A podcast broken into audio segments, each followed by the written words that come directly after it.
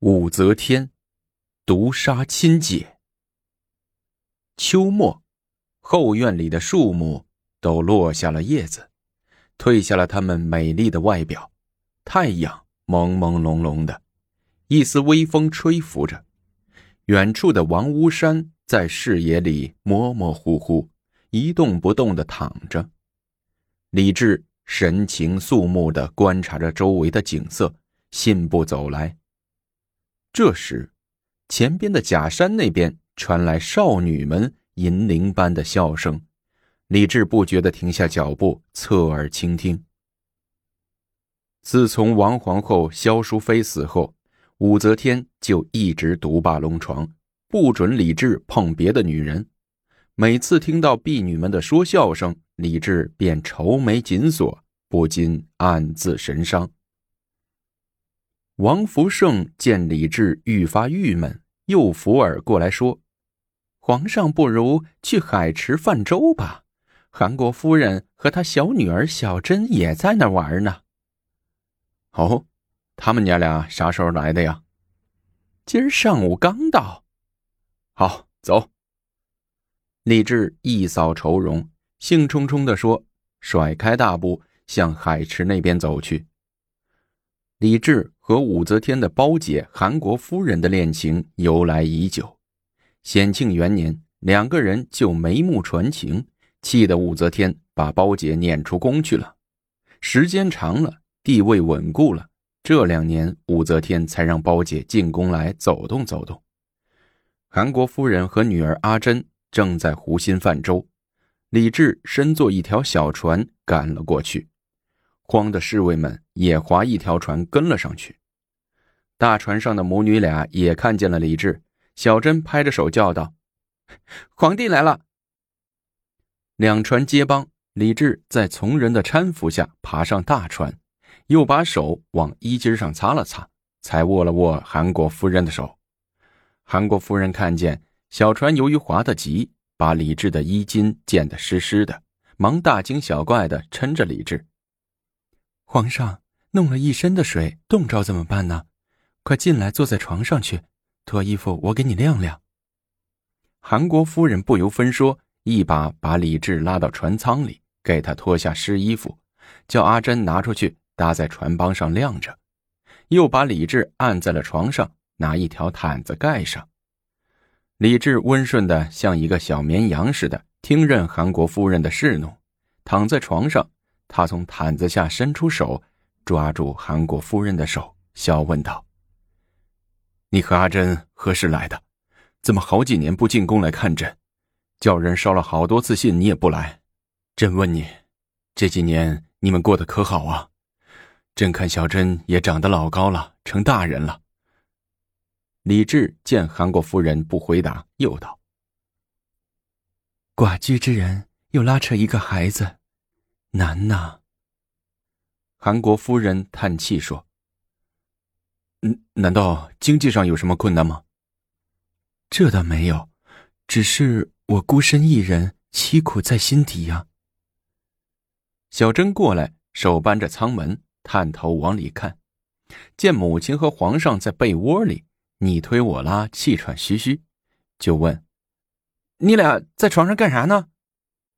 小孩子家的，别问。快关上门。就这样，两个人旧情复发，陡然间干柴烈火的结合了起来。秋水荡漾，船儿摇摆，李治皇帝和韩国夫人钻在船舱里，久久不出来。李治的外衣在船帮上像旗帜一样飘来飘去，船工和内侍警卫们都惊讶的往船舱里望着。过了好久。韩国夫人如饮醇酒，面若桃花，一摇一摆的走出来，收起船帮上的衣服。又好半天，才见皇帝李治从船舱里满意的走出来。他弹了弹衣服，又对王福胜说：“衣服干了，咱们走吧。”李治先生心满意足的回到了寝殿。武则天正弯着腰往金坛盂里大吐酸水。李治忙过去给她拍拍后背，又怀孕了。武则天手按着胸口，好半天才缓过气来，眼盯着李治，没好气的问：“这么长时间，你干什么去了？”“啊，我在后院里散散步。”李治塌着眼皮，张大了嘴，打了个哈欠，说道：“你吃晚饭没有？太阳还高高的，吃什么晚饭？”武则天眼神像刀子一样狠狠的剜着李治。看见韩国夫人了吗？呃，没，没有啊。他俩到后院里玩，你没看见？嗯，没有。李治梗着脖子说：“他们何时来的呀？”武则天不作声，眼盯着李治好半天，警告说：“韩国夫人来了，你不要再和她勾勾搭搭。”李治笑着说道：“，七八年前的旧事了，还提他干什么呀？”七八年了，有人还贼心不死。武则天没好气的说。正在这时候，门口传报：“韩国夫人到。”李治迎了上去，照面就对韩国夫人阿珍使眼色，一边大声问：“啊，韩国夫人何时来的？”“上午来的。”韩国夫人装着对李治冷淡的样子，径直走过去。抱起在旁边玩耍的侄儿李贤，连连的亲上几口。阿珍却看着李治捂嘴笑。阿珍笑什么呢？武则天问。我笑皇上太客气了。阿珍又扑到李治的怀里，没大没小，没尊没卑的，不避嫌的搂着李治摇晃着。皇上也封侄女我为一品夫人吧？你一个小小的年龄，封什么夫人？就要就要嘛！阿珍撒娇说。李治摊着手看着武则天，嘴里说着：“ 你看这孩子，这……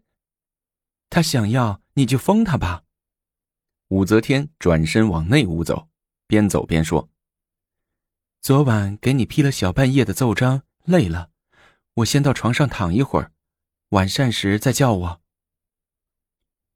等武则天一走，李治忙跳上去。抓住韩国夫人的手，说着提己的话。阿珍也抢过去，坐在李治的腿上，说：“光说封我，还没封呢。你想要啥封号啊？”李治揽过阿珍，和蔼的问道：“嗯，什么夫人都行。那就封侄女为魏国夫人吧。”李治笑着对韩国夫人说，又问：“晚上都想吃点什么呀？”朕叫御膳房去做，我到御膳房去看看。阿珍说着跑走了。李治握住韩国夫人的手问：“你想吃点什么？”韩国夫人往屋门里看看，见门紧紧的，没有动静，就娇笑着揽过李治的头，在他耳边小声说：“我还想吃你。”李治一阵冲动，也忙朝屋门里边看：“走啊！”韩国夫人拉着李治往门外走，几个宫婢手里虽各忙各的，眼虽不敢正眼往那里看，耳朵却竖起来仔细听。见他俩走了出去，一个宫婢说：“看他俩鬼鬼祟祟的，要不要告诉皇后娘娘？”另一个宫婢说：“你赶快去告诉皇后娘娘，我去跟踪，看他俩往哪儿去了。”两个人来到了旁边的偏殿。韩国夫人的住处，到了门口，贴身侍卫也要进去，让李治给挡住了。你们几个在外头等着，朕进去看看韩国夫人的住处收拾怎么样了，马上就出来。几个侍卫只好答应着，停下了脚步。一个侍卫对另一个侍卫小声说：“兄弟，这那怎么办呢？哎，不如你去给皇后汇报，我在这守着，怎么样？”哦，行。年龄大一点的侍卫装作回去拿一件东西，悄悄的赶回去向武则天汇报。刚走到殿角，迎面碰上武则天气势汹汹的赶来，慌忙上去把事说了一遍。武则天惊讶的问：“真的？他俩在船上也这样了？怎么刚才没见你汇报？”刚才奴才看您休息了。没来得及上去说，好一对狗男女！武则天咬牙切齿的说，他冷笑一声，脑筋一转，拔腿又回去了，弄得那个告密的侍卫摸不着头脑，原地站着愣了半天。频频得手的李治这几天非常愉快，走路的脚步也轻快了，头也不叫疼了，嘴里还时常哼着小曲儿。这天。刚一吃完晚膳就要出去，说要到月光下走走。武则天冷笑说：“哼，这几天你的闲心还不少嘞，大冷天的还想出去散步？啊，饭后百步方能体质好吗？那我也跟你一块儿出去走走。哎，你不行，你怀着孩子，别再受凉了。你莫非？”有什么事儿瞒着我？朕有什么事儿瞒着你啊？李治嘿嘿的笑着。你要是不让朕出去，朕就不出去了。李治只好百无聊赖的转着圈子，转到小半夜，在武则天的一再催促下，才不得不上了床。这时，一个内侍急匆匆的赶来，站在门口称有要事禀告皇后。武则天心知肚明。淡淡的说：“有什么事儿就给皇上说吧，我困了，先睡觉了。”“哦，什么事儿啊？”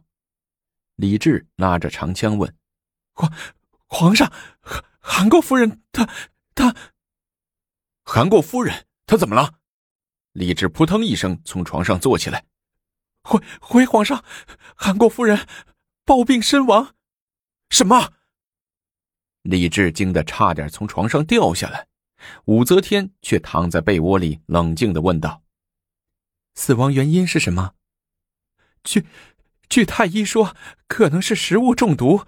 宫婢们说，韩国夫人吃了皇上赐的河豚肉，就开始难受，肚子疼，一会儿功夫人就不行了。”武则天从被窝里欠起身子，冷冷的问李治：“你赐给他河豚肉吃的？”这事儿不假，可河豚肉是我们没吃完的，也绝对是无毒的呀。可他吃了，却偏偏有事。说着，李治跳下床，双脚满地乱找鞋。你又想干嘛？不行，朕去看看，是不是吃河豚吃的。可怜的他早年丧夫，刚把儿女抚养大，刚过几天好日子就……说着，李治眼泪就开始下来了。你就省点你的眼泪吧。”武则天说着，一把把李治又拽上床，又命令旁边的内侍：“连夜把韩国夫人运出宫，连夜把她和其夫贺兰月石合葬。”什么？李治道：“丧事也不办，就连夜给人埋了，还亏着是你亲姐姐。”武则天阴沉着脸不吱声，只是一只手紧紧的抓住李治。见那内侍还站着不动，吼道：“还愣着干嘛？还不快去办！”“呃，是是。”内侍翻过神来，连声答应着走了。重新躺在床上，李治怎么也睡不着觉，脑海中老是浮现出韩国夫人的音容笑貌。她怎么会死呢？下午还好好的，怎么说死就死了？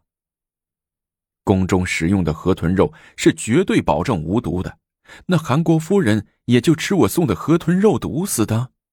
我想去看看，这媚娘又不让我去看。且听到韩国夫人的死讯后，她表现的冷漠反常，难道我和韩国夫人的事儿让他知道了？难道他又下杀手了？李治的脑子终于开了点窍。听着枕边武则天睡梦中的喘气声，看着窗外的阴冷月光照着他那张冷峻的脸，李治心头不禁一凛，本能的往旁边挪了挪。武则天压住内心的怨气，转身一把搂住李治，对李治柔情蜜意了一番。李治经历了一场斗争后。又享受了武则天的殷勤侍奉，不禁把一切怨怒抛到九霄云外去了。